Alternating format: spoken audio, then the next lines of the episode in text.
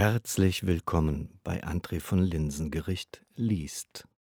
Let us fly, fly, fly, not to die, die, die. Then we see it for the bloody yellow brick wall. Then we see it for bloody yellow brick wall. Ulrike wollte in ihr Zimmer. Ihre Mutter kam ihr zuvor und hielt sie im Flur auf.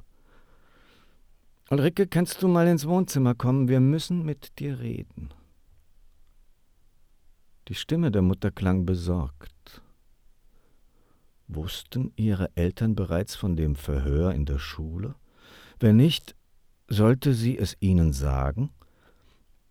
Ulrike wollte abwinken, sich verkriechen. Es wäre nur die nächste Befragung, die nächste Falle zwischen Ehrlichkeit und Lüge, zwischen Verrat und verbissenem Schweigen, was da erneut auf sie zukäme. Andererseits wollte sie nochmals versuchen, ihre Eltern zu überreden, sie mit nach Leipzig zu nehmen. Als sie aus den Augenwinkeln das Gesicht ihrer Mutter sah, wusste sie, dass es kaum noch der Überredung bedurfte. Ihre Eltern saßen am Küchentisch und hatten eine Straßenkarte vor sich ausgebreitet. Ulrike nahm sich Milch aus dem Kühlschrank, goss sich ein Glas ein und setzte sich ihnen gegenüber. Ihr Vater machte ein ernstes Gesicht. Wir fahren morgen nach Leipzig. Es gibt dort ein weiteres Treffen. Euer Kirchenchor, das Lied vom Widerstand, ich weiß. Ulrike dachte an das Verhör. Einerseits wollte sie mit nach Leipzig, war sich andererseits jedoch nicht sicher, wie viel sie wissen wollte. Alles konnte aus ihr herausgepresst werden. Plötzlich wollte sie weg, sprang auf. Ihr Vater griff nach ihrem Arm, zog sie zurück auf den Stuhl.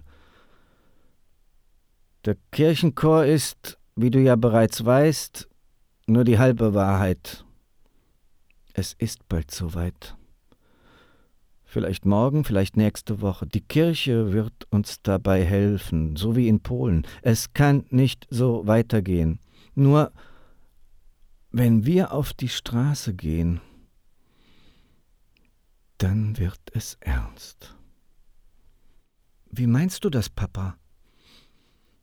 Ihre Mutter ergänzte, entweder wir können etwas bewegen, oder wir kommen an einem Sonntagabend nicht wieder zurück nach Hause. Ulrike seufzte.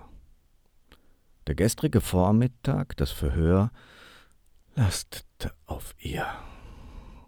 Sie musste es ihnen sagen. Aber ihr Vater kam ihr zuvor. Sie hatten dich am Wickel, nicht wahr? Ulrike zog erschrocken die Augenbrauen hoch. Woher weißt du das? Auch wir haben unsere Informanten, nicht nur die Stasi. Ich hab nichts gesagt. Ich weiß, Ulrike, ich weiß. Aber irgendwann wird der Druck zu groß.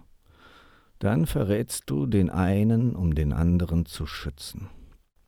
Niemals würde ich das tun. Ulrike spürte, wie ihr das Blut ins Gesicht schoss. Es ist ein perfides Spiel, eine Zwickmühle. Wir haben nur eine einzige Chance, ergänzte ihr Vater und zog dabei die Stirn sorgenvoll in Falten. Ulrike starrte ihn an. Genau genommen hatten sie keine Chance. Der Staatsapparat war perfekt organisiert, spielte mit der Angst der Menschen, aber vielleicht war es genau das, was ihren Eltern und den anderen die Kraft geben würde, am Ende doch zu siegen. Die Kraft der Verzweiflung ließ einen die Angst vergessen. Ich fahre mit nach Leipzig, platzte es aus ihr hervor. Ihr Vater zog die Augenbrauen hoch und schaute sie entgeistert an. Damit hatte er offenbar nicht gerechnet. Zu gefährlich. Die könnten schießen. Das kennen Sie ja von der Grenze.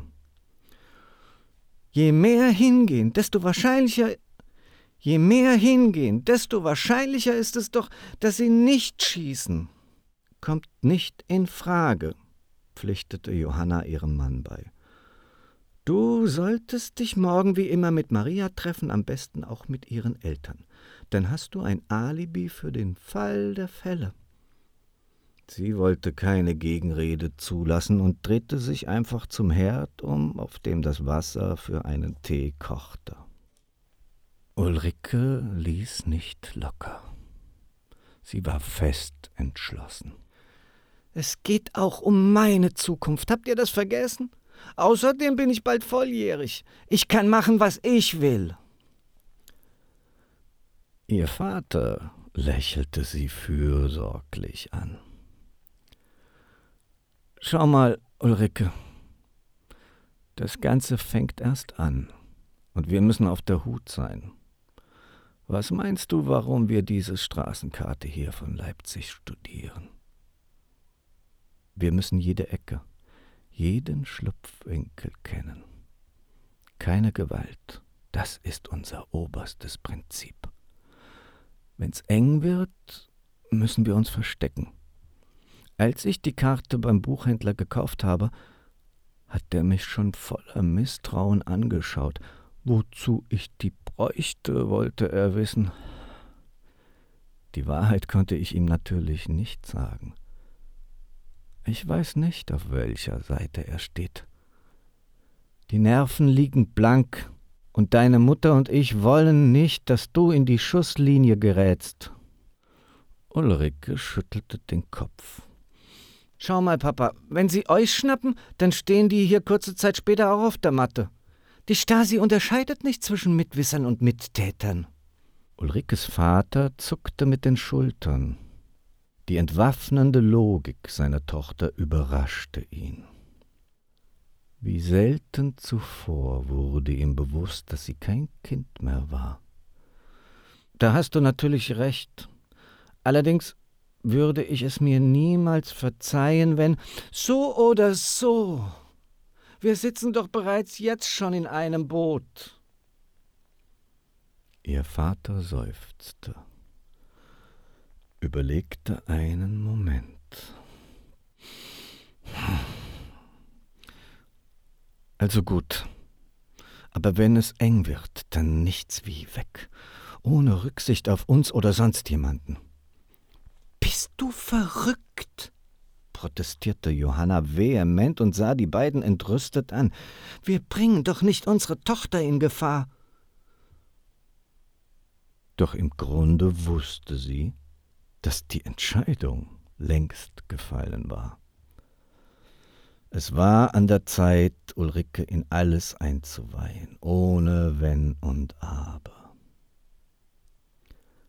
Die Strategie der Widerständler war von langer Hand geplant. Flugblätter und Transparente waren entworfen, lagerten an geheimer Stelle, um zum richtigen Zeitpunkt ausgerollt und verteilt zu werden. Waffen jeder Art waren verboten. Man träumte von einer friedlichen Revolution, wohl wissend, dass es auf beiden Seiten Hitzköpfe gab, die eine Lawine der Gewalt zum Rollen bringen könnten. Sollten Schüsse fallen, musste man sich aus dem Staub machen, nicht nur um seine eigene Haut zu retten. Man musste es auf jeden Fall vermeiden, als eine Horde aggressiver Umstürzler dazustehen, insbesondere in den Augen der Westjournalisten, die perfekt getarnt bereits seit Wochen Leipzig belagerten. Was das Ostfernsehen meldete, spielte keine Rolle. Es war ohnehin gelogen. Am nächsten Morgen standen sie früh auf. Ulrike hatte sich den Wecker auf fünf Uhr gestellt. Ihre Eltern waren schon im Bad. Sie setzte Wasser auf. Erichs Krönung mit viel Zucker. Dann ging's los zum Hauptbahnhof. Der erste Zug nach Leipzig stand bereits am Gleis. Der Schaffner schaute Ulrike misstrauisch an. Er fragte jedoch nicht nach. Während der Fahrt sagte keiner etwas. Ulrike starrte aus dem Fenster der Sonne entgegen, die sich träge aus dem morgendlichen Dunst schälte. Am Hauptbahnhof in Leipzig angekommen, blieb Ulrike kaum Zeit, die überwältigenden Hallen zu bewundern. Erst vor der St. Nikolai-Kirche, der größten Kirche in Leipzig, verharrten sie einen Moment. Es war ein interessanter Bau, dessen romanische Wurzel noch zu erkennen war. Der spätere gotische Umbau dominierte jedoch die Fassade und ließ erahnen, dass Menschen seit Jahrhunderten nach Symbolen ihrer Macht und Vorherrschaft suchen. Heute spielte sich die Symbolik anders ab, meist in Form roter Banner mit ihren immer gleichen Sprüchen von siegreichen Proletariern und Arbeitern, Büsten und Bilder von Marx und Engels, dazwischen mal ein verkniffen dreinblickender Lenin, waren allgegenwärtig. Sankt Nikolai. Sie erinnerte sich an die geheimnisvolle Botschaft des Bautzenhäftlings. Sie waren an ihrem Ziel angekommen. In Erwartung einer Ansammlung gleichgesinnter, wild gestikulierender Oppositioneller betrat Ulrike hinter ihren Eltern die Kirche. Es bot sich ihr jedoch ein komplett anderes Bild. Zahlreiche Heilige blickten eingefroren von ihren Podesten und Ölbildern auf sie herab. Die Ruhe lediglich begleitet von den hallenden Sohlen auf dem Steinboden und dem Flüstern der wenigen Menschen, die gebückt auf den langen Bänken saßen, drückte wie Watte gegen ihre Ohren. Es war lange her, dass sie eine Kirche betreten hatte. Ohne etwas zu sagen, setzten sich ihre Eltern in eine der hinteren Reihen, falteten die Hände und beugten sich vor. Ihr Flüstern reihte sich ein in das sanfte Rauschen, das sie umgab. Noch nie hatte Ulrike ihre Eltern außerhalb ihrer vier Wände beten sehen. Ein seltsames Bedürfnis, dazugehören zu wollen, meldete sich irgendwo in ihrer Brust. Sie wusste jedoch nicht, was es war, wer es war, zu dem sie sich plötzlich hingezogen fühlte. Es war einfach nur da. Später würde sie ihre Eltern fragen. Ein hagerer Mann im schwarzen Anzug kam auf sie zu. Anhand des kleinen weißen Kragens unterhalb seines auf und ab tanzenden Adamsapfels war es unschwer zu erkennen, dass es ein Pfarrer, vermutlich sogar der Pfarrer der St. Nikolai-Gemeinde war. Er lächelte, nickte kurz, dann drehte er sich um und ging zielstrebig auf eine Seitentür zu. Ulrikes Eltern standen auf. Gemeinsam folgten sie ihm. Sie waren nicht die einzigen. Sie gingen eine steile Wendeltreppe hinab und traten unten in einen fensterlosen Raum. Stühle standen eng in mehreren Kreisen, von denen der äußerste nahezu vollständig von wartenden Menschen besetzt war. Es war dunkel, so dass Ulrike die Gesichter kaum erkennen konnte. Gemeinsam setzten sie sich in die zweite Reihe. Auf dem Stuhl neben ihr lag ein Buch. Es war ein Gesangbuch. Nachdenklich überflog sie die Noten und die Texte, dachte an die Kampfparolen, die sie sonst in der Schule sangen. Immer mehr Menschen kamen und setzten sich schweigend. Die Blicke schweiften umeinander, als versuchten sie zu erkunden, wem man trauen konnte. Später kam der Pfarrer zurück, schloss die Tür hinter sich und drehte sich um. Er presste seine Augenlider zusammen und sprach ein paar Worte, die Ulrike nicht verstand. Dann drehte er sich zu der kleinen Versammlung um, die ihn ungeduldig ansah. Wir sind hier zusammengekommen, um zu beten, begann er und blickte vom einen zum anderen. Dann nahm er das Gesangbuch und nannte eine Zahl. Die Stimmen erhoben sich, klangen trocken, hilflos fragend. Ulrike fühlte sich unwohl. Was sollte das alles um sie herum? War das die Keimzelle, an der sich alles entzünden sollte? Ihre Eltern waren Träumer, genau wie Maria, nichts weiter. Sie sangen, um vielleicht irgendwann fliegen zu können. Damit würden sie nichts bewirken können. Doch dann kam alles ganz anders. Wir werden nicht nur beten oder singen, hob der Pfarrer erneut an, nachdem das Lied verklungen war. Wir werden friedlich kämpfen. Er hielt einen Moment inne und ließ den Blick über die Gesichter schweifen, die ihn anstarrten starrten, als wollte er sich nochmals vergewissern, dass alle auf seiner Seite stünden. Wir werden diesen Raum verlassen, sehr bald. Wir werden Flugblätter verteilen und unsere Transparente ausrollen.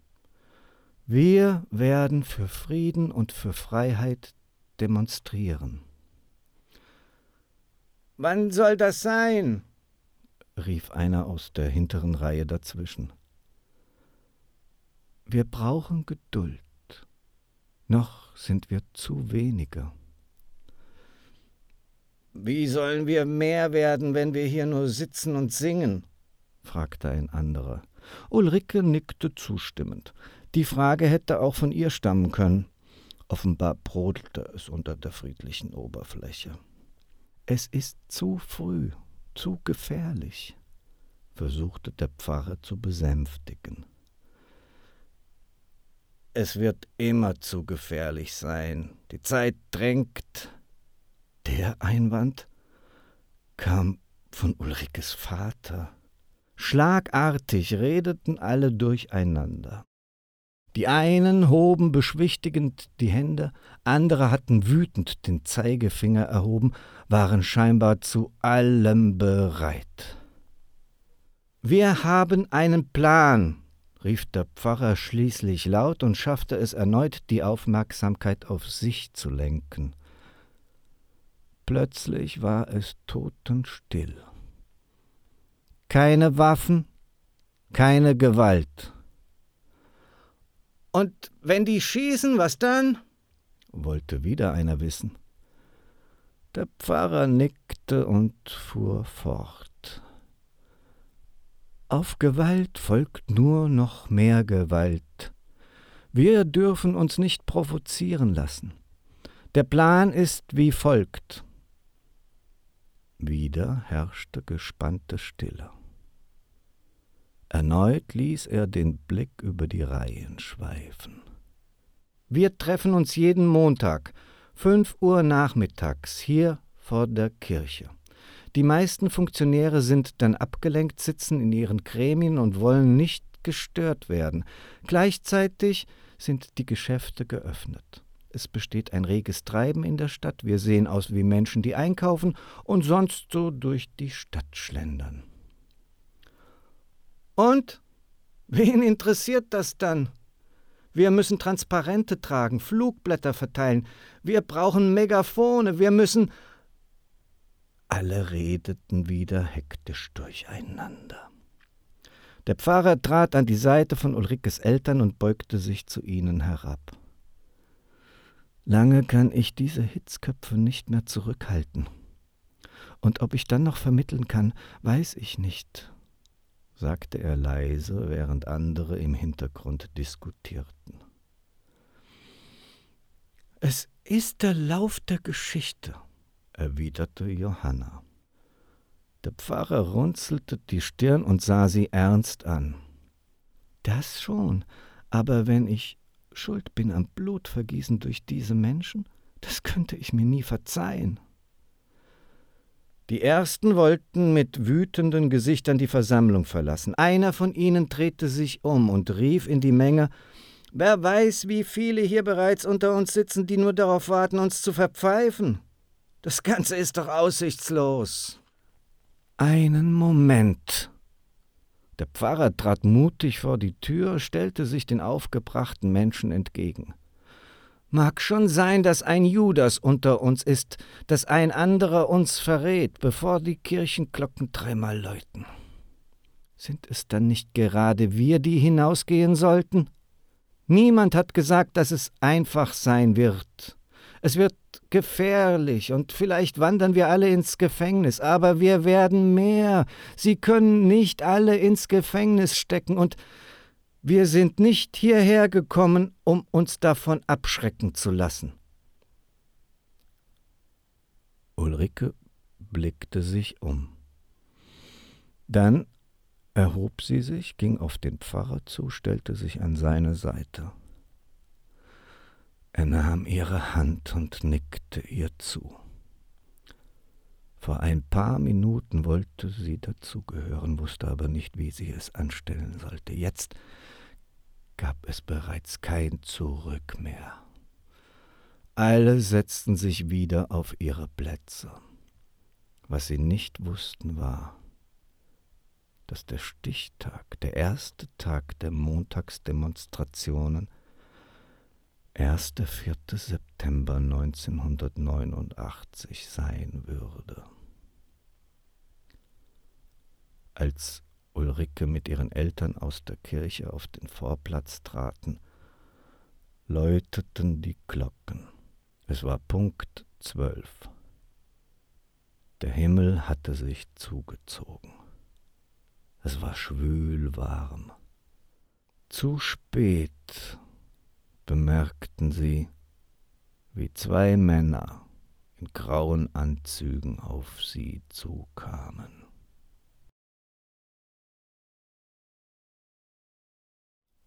Maria quälte sich mühsam aus den Federn. Sie hatte schlecht geschlafen von gelben Backsteinen geträumt, von hohen Mauern, die sich vor ihr aufgetürmt hatten, zusammenstürzten, sie unter einer schweren Last begruben. Dazwischen hatte sie immer wieder Alex gesehen, wie er sie mit seinem einnehmenden Lächeln ansah, wie sich seine Augen, seine Nase, sein Mund mehr und mehr zu einer hässlichen Fratze verwandelten. Wo war Alex? Er wollte sie doch abholen, mit seinem Motorrad, zum Wald, zu den Feldern, wo sie reden könnten. Hatte er doch gekniffen, sie ohne Helm mitzunehmen, aus Angst von jedem, auch von seinem Vater, erkannt zu werden, sie würde den Helm auch aufziehen. Schweißnass hatte sie sich später, noch vor dem morgendlichen Klingeln des Weckers, unter die Dusche gestellt, um die gelben Steine, ihre Ängste, wegzuspülen. Aber sie wusste, sie würden wiederkommen. Es war Montag. Sie hoffte, Ulrike in der Schule anzutreffen. Den ganzen Sonntag über war sie nicht erschienen. Ulrike hatte Andeutungen gemacht, die sicher Teil von Marias Albträumen gewesen waren. Sie hoffte, dass es nur Träume waren. Mathe, Deutsch, sie bekam nur die Hälfte mit.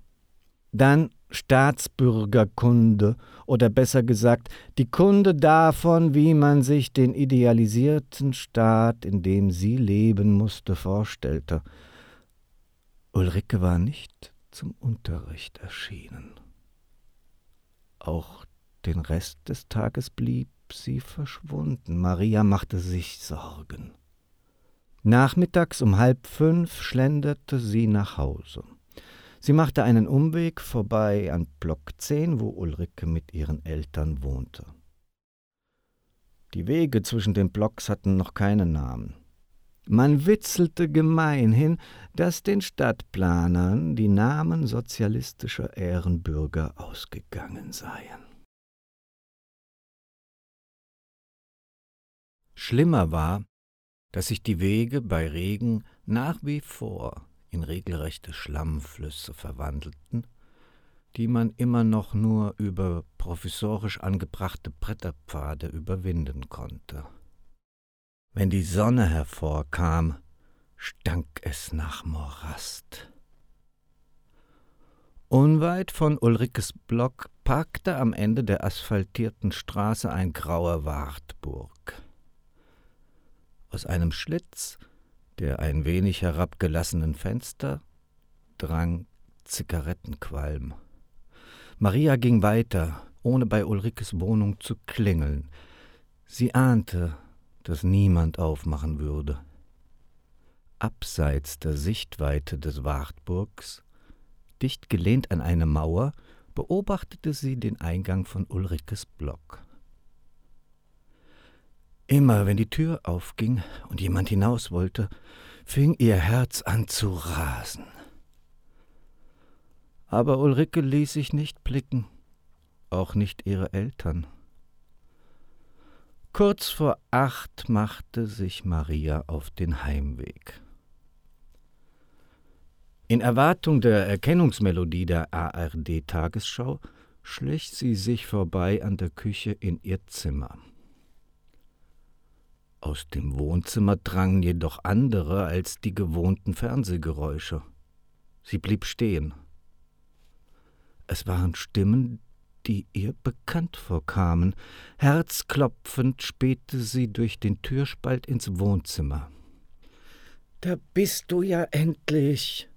Ihre Mutter kam ihr mit einem sorgenvollen Blick entgegen. Am Wohnzimmertisch saß ihr Vater, an seiner Seite Ulrike. Er hatte seine Hand auf ihren Arm gelegt. Maria trat ein. Ulrike, du hier! Sie ging zum Tisch und setzte sich ihr gegenüber, blickte sie fragend an. Sie werden kommen. Ich muss gehen, erwiderte Ulrike knapp und wollte aufstehen. Marias Mutter setzte sich wieder, während ihr Vater Ulrike zurückhielt. Sie wissen nicht, dass du hier bist. Sie wissen alles, und wenn ich noch länger bleibe, bringe ich euch alle in Gefahr. Marias Vater ließ sich nicht beirren und schenkte ihr Pfefferminztee ein. Die Stille war quälend. Sie haben Ihre Eltern, platzte es schließlich aus Marias Mutter hervor. Wie? Sie haben deine Eltern? Maria blickte Ulrike fragend an. Ulrike zögerte. Meine Eltern, meine Eltern, sie sind nach Leipzig gefahren. Ich bin mit. Was ist passiert? Es braut sich etwas zusammen. Meine Eltern stecken da mittendrin. Mittendrin? Was meinst du damit? Ulrike zuckte mit den Schultern und wollte etwas sagen. Aber Hilde kam ihr zuvor. Lass gut sein, Ulrike. Das war ein schlimmer Tag für dich. Weißt du noch, Vati, damals 1953? Wir waren voller Hoffnung. Es war der 17. Juni. Ich weiß es noch wie heute. Die Panzer. Mama, das war damals fuhr ihr Maria dazwischen, suchte nach weiteren Worten. Deine Mutter hat recht, sagte Ulrike bedrückt. Vielleicht werden diesmal dank Gorbatschow keine russischen Panzer rollen. Aber die Fopos haben Waffen. Wenn der erste Schuss fällt, dann ist der Teufel los. Vielleicht wollen die das sogar. Die Stasi ist zu allem fähig. Das Wort Stasi zuckte durch den Raum. Stasi, Stasi. Sie war allgegenwärtig, aber niemand nannte sie beim Namen. Ich habe euren Wohnblock beobachtet. Ein grauer Wartburg stand davor. Maria stand auf und ging zum Fenster. Inzwischen war es dunkel geworden. Gegenüber parkte im Schein einer Straßenlaterne ein Trabi. Die Stasi fuhr keine Trabis und parkte nicht unter einer Straßenlaterne. Hier bist du erst einmal sicher, stellte Marias Vater fest. Ulrike schüttelte misstrauisch den Kopf. Marias Mutter holte vier Teller, stellte sie auf den Tisch, kochte einen frischen Pfefferminztee. Es gab Brot, Butter, einen undefinierbaren Käse, mehr nicht. Alle dachten an Ulrikes Eltern. Niemand traute sich eine Frage stellen, auf die es ohnehin keine Antwort gab. An diesem Abend blieb der Fernseher stumm. Marias Mutter erzählte von früher, von ihren Ferien an der Ostsee und in Ungarn. Die alten Zeiten füllten den Raum, lenkten ab von trüben Gedanken. Ulrike, du kannst hier in der Küche schlafen, auf dem Sofa, sagte Ernst, rieb sich über die Augen, erhob sich träge und ging in Richtung Schlafzimmer. Hilde folgte ihm wortlos. Die beiden Mädchen schauten sich an, suchten nach Worten. Kann ich bei dir schlafen? wollte Ulrike leise hoffend wissen, nachdem die Tür zum elterlichen Schlafzimmer zugezogen worden war. Maria nickte lächelnd. Im Grunde hatte sie auf die Frage gewartet. Später, als sie gemeinsam dicht beieinander lagen, fing Ulrike an, am ganzen Körper zu zittern. Frierst du?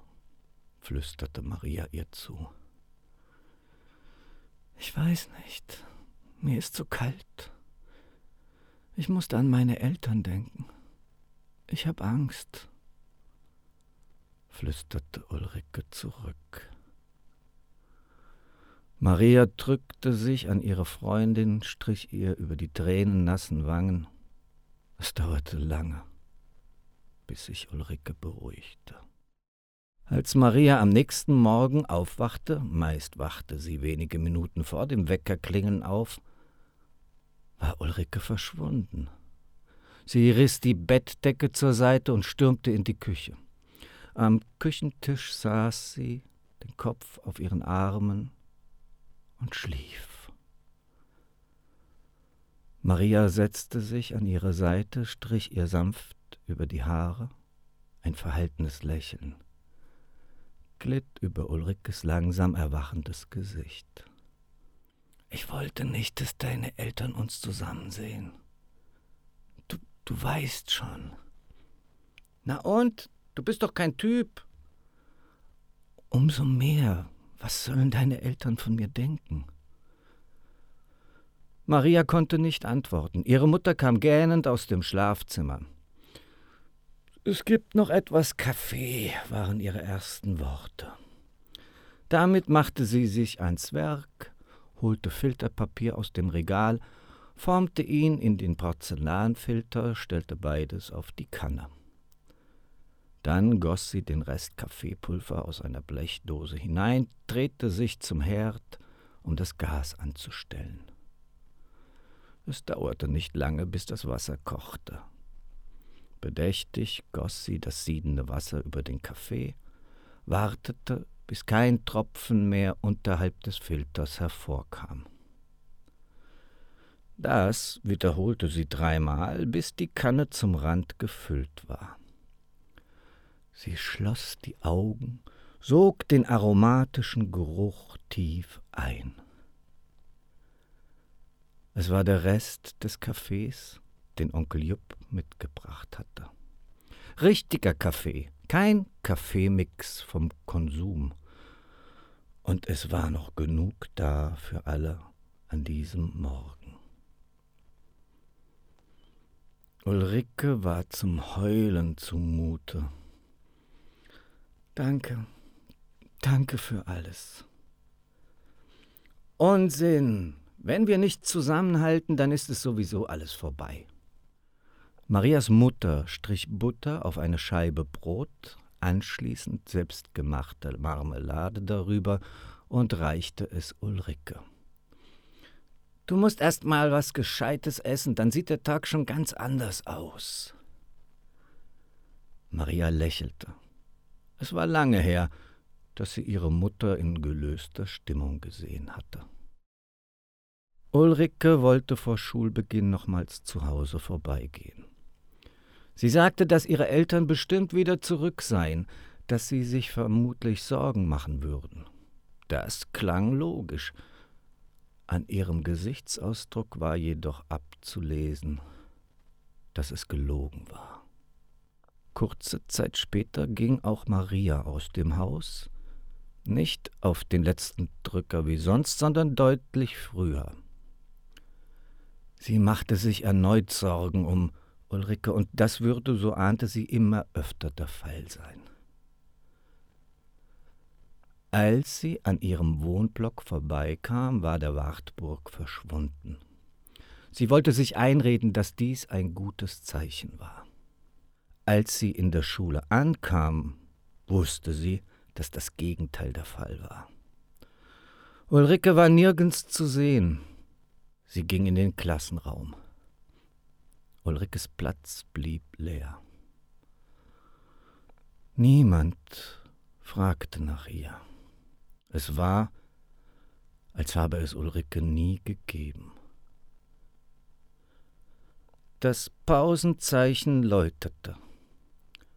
Ulrike war noch immer nicht erschienen. Der Unterricht begann. Gedankenversunken blickte Maria hinüber zu dem leeren Platz, auf dem sonst Ulrike saß. Wo war sie? Was hatten sie mit ihr getan? Ulrike hatte Angst gehabt. Sie wusste warum. Sie ahnte, dass etwas Schlimmes auf sie zukommen würde. Und sie hatte der Stasi nicht entkommen können. Niemand konnte ihr entkommen, solange man wie ein Vogel im Käfig lebte. Nach dem Unterricht, von dem sie nichts mitbekommen hatte, schlich Maria sorgenvoll hinaus auf den Schulhof. Bedrückt stellte sie sich in den Schatten einer großen Platane, dorthin, wo sie oft die Pause mit Ulrike verbracht hatte. Das Rauschen der Blätter, das Zwitschern der Vögel hatte ihnen oft Schutz vor unliebsamen Zuhörern gegeben. Diesmal stand sie allein mit ihren quälenden Gedanken da. Ein Mädchen mit blauer FDJ-Bluse kam lächelnd auf sie zu. Es war Lisa. Eigentlich hieß sie Gerda Elisabeth. Der Name Gerda erinnere an die Nazis, hatte eine Lehrerin im ersten Schuljahr verkündet. Seitdem achtete sie akribisch darauf, Lisa genannt zu werden.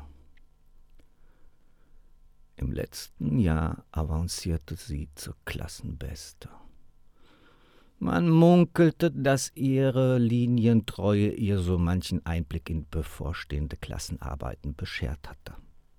Aber sie war auch schlau und sehr fleißig und provozierte allein damit den Neid und die Missgunst ihrer Klassenkameraden, auch ohne Linientreue. Maria nickte ihr beiläufig zu, wollte zurück zum Schulgebäude gehen. Schöner Tag heute, nicht wahr? sprach Lisa sie an. Ein Dienstag. Noch vier Schultage, dann geht's zu den Pionieren. Schön für dich, antwortete Maria mit betont abweisendem Gesichtsausdruck. Willst du nicht zu den Pionieren? Ulrike ist auch da. Lisa schaute Maria provozierend an. Tatsächlich? Ich dachte. Maria biss sich auf die Lippe. Was sollte Lisas Anspielung auf Ulrike? Selbst ihr musste es nicht entgangen sein, dass Ulrike fehlte. Was dachtest du? wollte Lisa mit blinzelnden Augen wissen. Nichts, antwortete Maria kurz, suchte nach einem anderen Thema oder besser nach einem unauffälligen Grund zu gehen. Lisa fing an, mit dem Fuß ein Herz auf den sandigen Boden zu malen und spitzte dabei die Lippen. Sie hatte dabei Ähnlichkeiten mit der Kretzig. Vielleicht lag es auch nur daran, dass sie auf derselben Seite stand. Hm, Alex macht dir ja ziemlich schöne Augen, versuchte sie erneut ein Gespräch. Woher willst du das wissen? Na, letztens in der Stadt, er hat dir und Ulrike ein Eis ausgegeben. Augen hatte er, aber nur für dich. Maria erschrak, wollte sich aber nichts anmerken lassen. Lisa leistete offenbar gute Arbeit für die Stasi, hatte ihre Augen und Ohren überall, allerdings auch ihre vorschnellen Kommentare. Bist wohl eifersüchtig, schoss Maria verärgert zurück. Hm, ist nicht mein Typ. Aber was dich anbelangt, Maria, sicher wird er bei seinem Vater ein paar gute Worte für dich einlegen, bei den Pionieren. Hör mal, Lisa, was willst du eigentlich? Man wird doch wohl mal fragen dürfen, du blöde Ziege. Lisa hob das Kinn und ging. Dabei wechselte sie einen konspirativen Blick mit der Kretzig, die am Rande des Schulhofs stand und alles beobachtet hatte. Wenn ich zu den Pionieren müsste, würde ich kotzen, murmelte ihr Maria hinterher. Nach Schulschluss rannte sie zum Block 10. Den Wartburg, der diesmal zwei Ecken weiter parkte, bemerkte sie nicht. Herzrasend blickte sie sich um, bevor sie bei Ulrike klingelte. Es blieb still. Nun, junge Frau, wohin denn so eilig? fragte plötzlich eine dunkle Männerstimme. Maria zuckte zusammen und wand sich um. Ein Mann, gut ein Kopf größer als sie, stand direkt vor ihr und sah auf sie herab. Ist wohl keiner zu Hause. Maria erwiderte nichts, kniff die Augen zusammen und wollte gehen. Der Mann packte sie am Oberarm. Wütend drehte sie sich um und starrte ihn scharf an. Hey, Sie tun mir weh. Der Mann ließ sie los. Wo wollten Sie denn hin? fragte er, als wüsste er es nicht längst. Geht Sie nichts an, Maria. Geht sie nichts an! Maria riss sich los, drehte sich um und rannte weg. Zurück in ihrem Zimmer warf sie sich auf ihr Bett. Ihre Gedanken und Sorgen überschlugen sich. Später beim Abendessen, sie hatte sich wieder halbwegs im Griff, erzählte sie ihren Eltern nichts von dem Vorfall. Zum Glück fragten sie nicht nach Ulrike. Die nächsten Tage versuchte sich Maria so unauffällig wie möglich zu verhalten. Ulrike blieb verschwunden. ebenso ihre Eltern. Jede Frage nach ihnen hätte ihre Situation möglicherweise verschlimmert. Die Stasi-Typen waren perfekt darauf trainiert, einen aufs Glatteis zu führen. Das hatte ihr Ulrike ja deutlich zu verstehen gegeben. Besser war es, gar nicht erst befragt oder verhört zu werden. Die Unruhe nagte jedoch schmerzhaft in ihr. Am letzten Schultag wurden Zettel verteilt und die geplanten Sommerferien besprochen. Maria war erleichtert, dass man sie nicht zu den Pionieren, sondern in ein drittklassiges FDJ-Ferienlager an die Ostsee schicken wollte. Die Schule war bereits mittags zu Ende. Ulrike war nach wie vor wie vom Erdboden verschluckt. Nicht nur, dass sich Maria schwere Sorgen machte.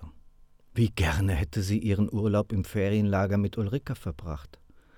Ulrike, die einzige, der sie vertrauen konnte. Die Ungewissheit war quälend. Vier Wochen Ferienlager, ohne zu wissen, was mit Ulrike los war. Würde sie nicht überstehen. Sie musste es riskieren, ging hinüber zu einem Platzwart, der für die Organisation der Ferienlager zuständig war. Ja, der Mann im grauen Anzug, der zuvor die Zettel verteilt hatte, blickte Maria fragend an. Ich, ich wollte fragen, begann sie zögernd. Ich, ich wollte fragen, was wollten Sie fragen? Er blickte sie misstrauisch an. Ach nichts, erwiderte Maria und drehte sich um. Der Mann schüttelte den Kopf und ging weiter seiner Arbeit nach. Let us fly, fly, fly, not to die, die, die. Then we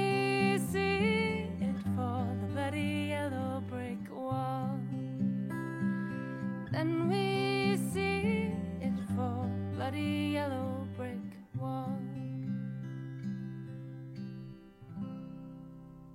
Na, Junge, was macht die Maschine? Alex schreckte herum. Der Regen prasselte so laut auf das Blechdach der Garage, dass er seinen Vater nicht hatte kommen hören. Gut, gut, alles gut. Oder vielleicht doch nicht alles. Der Regen will einfach nicht aufhören. Es schüttet ununterbrochen. Eigentlich wollte ich mit dem Motorrad. ja, da fährt man besser kein Motorrad, unterbrach ihn sein Vater und setzte sich auf einen umgedrehten Bierkasten. Köstritzer Schwarzbier stand auf dem Kopf. Nachdenklich sah er zu, wie sein Sohn die längst perfekt glänzenden Chromteile und den rundlichen schwarzen Tank des Motorrads polierte. Du willst sie mitnehmen. Deswegen wartest du auf besseres Wetter, nicht wahr? Alex nickte überrascht, spürte sein Gesicht erröten. Wirklich nett, wirklich nett, die Kleine. Ja, findest du? Alex drehte sich irritiert um, schaute seinen Vater fragend an. Sollte er seine Abneigung gegenüber Maria überdacht, möglicherweise sogar beigelegt haben? Ja, ich, ich habe ihr versprochen, sie mitzunehmen, sobald das Wetter besser ist. Das ist doch. Das ist doch fantastisch. Sein Vater strahlte ihn an und nickte aufmunternd. Sie ist ein nettes Ding. Alex seufzte erleichtert, wollte etwas sagen, aber sein Vater kam ihm zuvor. Seitdem du mit ihr einmal durch Halle gebraust bist, redet sie von nichts anderem. Alex stutzte, blickte verwirrt zur Seite. Von wem redet er? Konnte Maria gemeint sein? Vielleicht hatte sie heimlich versucht, bei seinem Vater Vergütung. Vielleicht hatte sie heimlich versucht, bei seinem Vater für gutes Wetter zu sorgen. Es war jedoch weder ihre Art, platt zu lügen, noch sich zu verbiegen.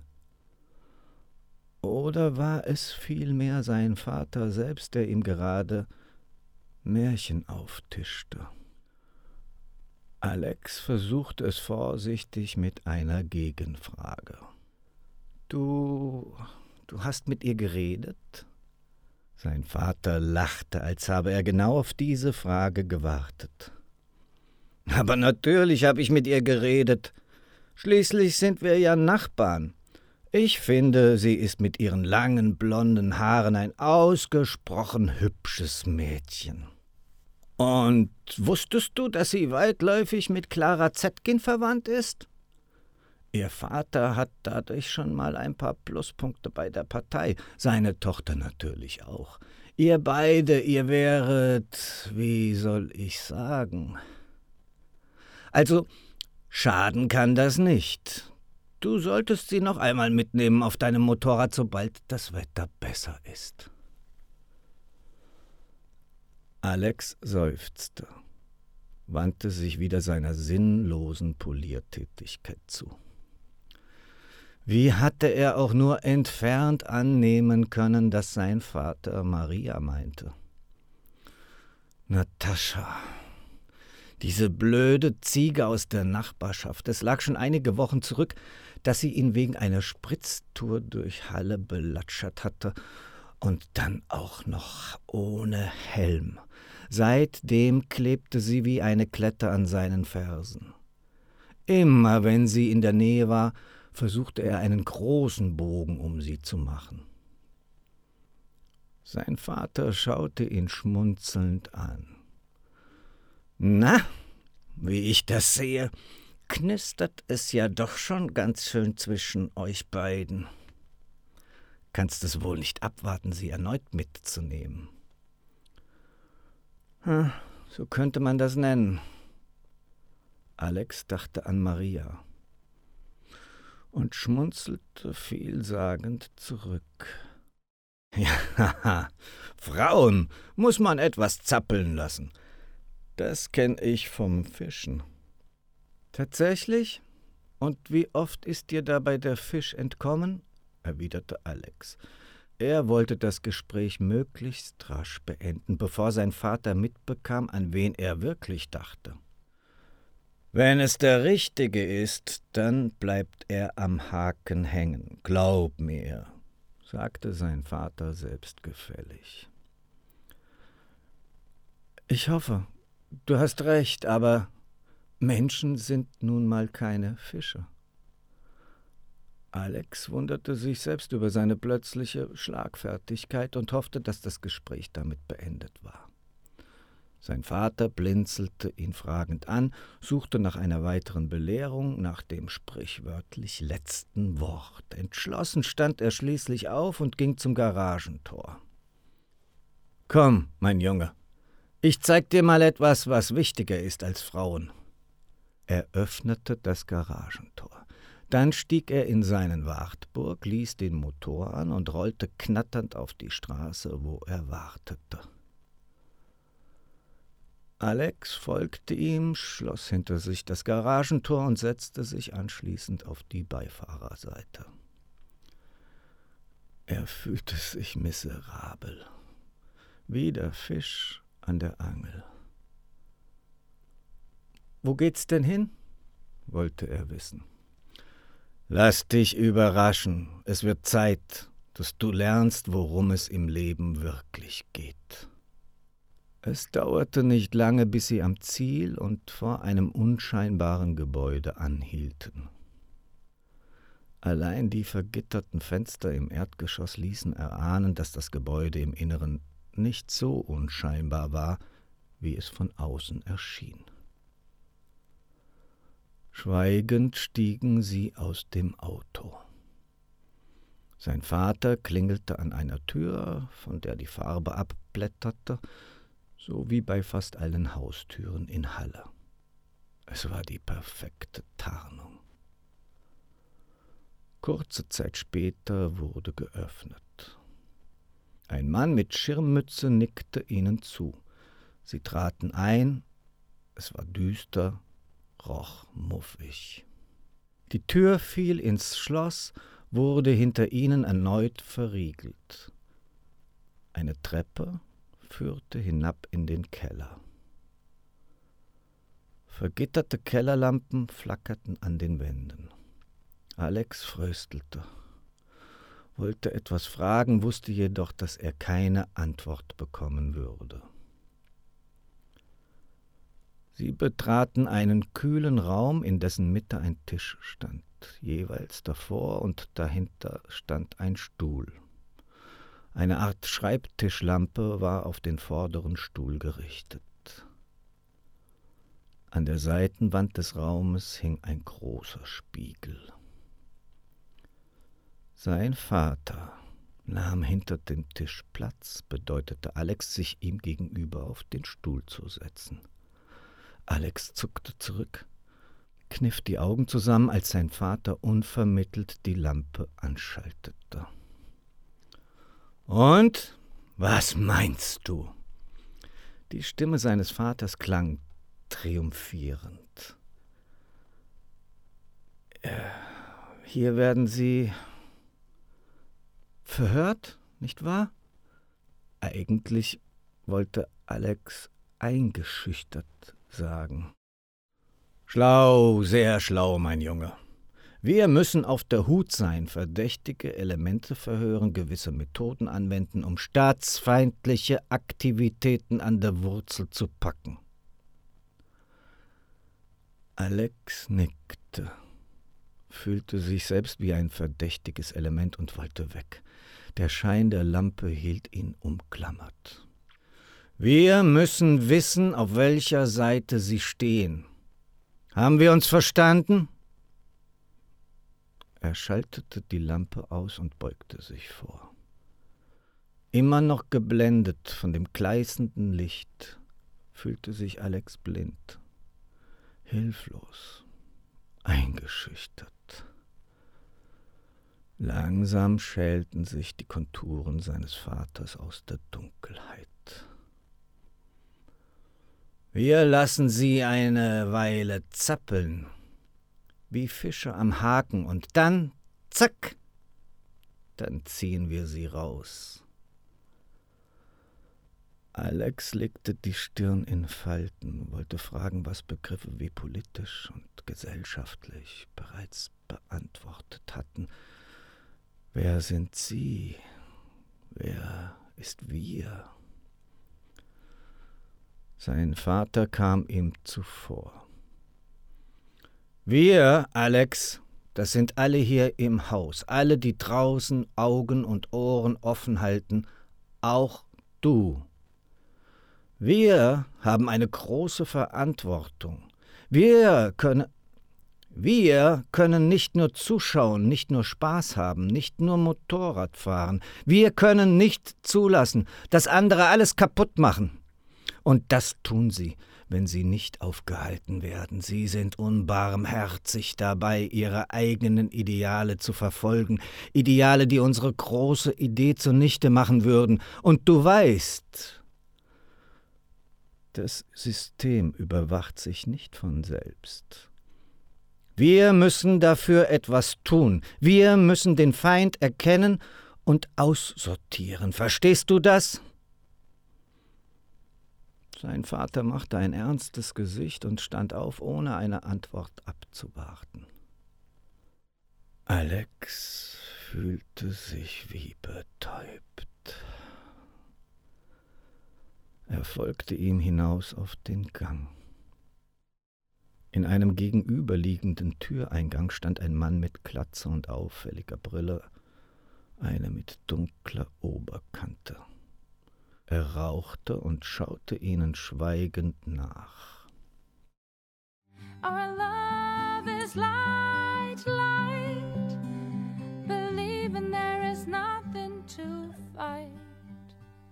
Let us fly, fly, fly, not to die, die, die.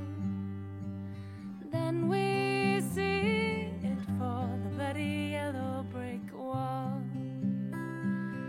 when we see it fall bloody yellow brick wall.